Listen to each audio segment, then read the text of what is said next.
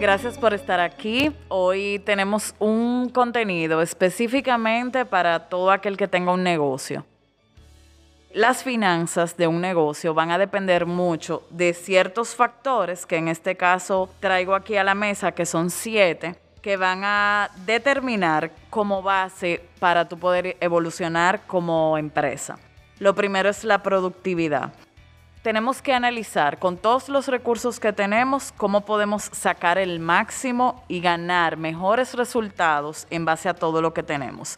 Analiza, o sea, generalmente nos vamos acomodando día a día y de los recursos que tenemos, incluyendo tiempo, incluyendo tareas, vamos dando el mínimo. Eso se entiende mejor cuando alguien entra a una empresa, demuestra sus mejores talentos y ya luego que entiende que el trabajo es seguro, simplemente se dedica a dar lo mínimo posible.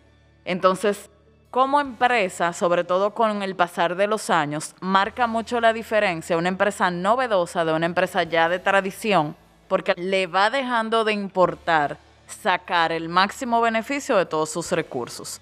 Lo segundo es la satisfacción del cliente. Ninguna empresa puede evolucionar si no va respondiendo adecuadamente a lo que su cliente le va demandando. Responder a tu cliente empieza con algo sagrado que es escucharlo. ¿De qué te sirve tener redes sociales si no respondes, si no estás atento, si solo la usas para tener una galería de arte muy bonita y no te vas poniendo en el zapato de tu cliente en la velocidad de respuesta que él necesita para irle respondiendo? Lo tercero y muy importante es la rentabilidad. Tus objetivos financieros tienen que estar alineados e integrados a la misión de tu negocio. Sin beneficios, sin ganancia, un negocio simplemente es un hobby. Lo cuarto es la calidad. La calidad de tu trabajo, la calidad de tus servicios, la calidad de tu producto va a marcar qué tanto puedes crecer. Cuando entregas un producto y simplemente mantiene un estándar mínimo o pobre, el boca a boca te va a ir castigando y vivimos en una época donde los testimonios reales, las apreciaciones de lo que tú entregas van a marcar tu crecimiento como empresa.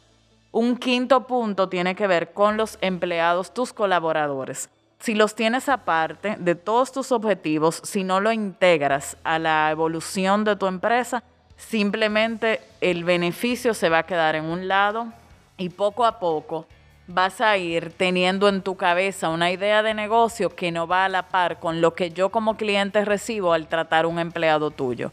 Cada colaborador debería reflejar esa misión que tiene tu empresa en términos de su presencia, de su trato, de sus resultados. Y tienes que estar vigilando que eso suceda y hacerle partícipe tanto de lo bueno como de lo malo de tu negocio porque da mucha pena que empresas se van olvidando de que sus líderes tienen que estar al tanto de lo que va pasando. Eso evita especulación y además permite que todos se integren hacia un fin común. El punto número 6 tiene que ver con desarrollo organizacional. En nuestro país, República Dominicana, y entiendo que en Latinoamérica, la misma presión financiera hace que la empresa se olvide de esa joya que tiene, de ese personal o del potencial que tiene la empresa para ir creciendo y en lugar de pensar cómo puede evolucionar, cómo puede crecer, quizás en volumen, quizás en diferentes líneas de negocio, se van estancando y van condenando su crecimiento por la comodidad y la costumbre. Y esto nos lleva a un último punto que tiene que ver con la innovación. La innovación es una base que debe fomentarse en la cultura. Entiendo que debe haber una reunión como empresa donde analicen qué ingrediente nuevo pueden añadir, tanto para revisar procesos como para revisar resultados, para que la organización pueda evolucionar.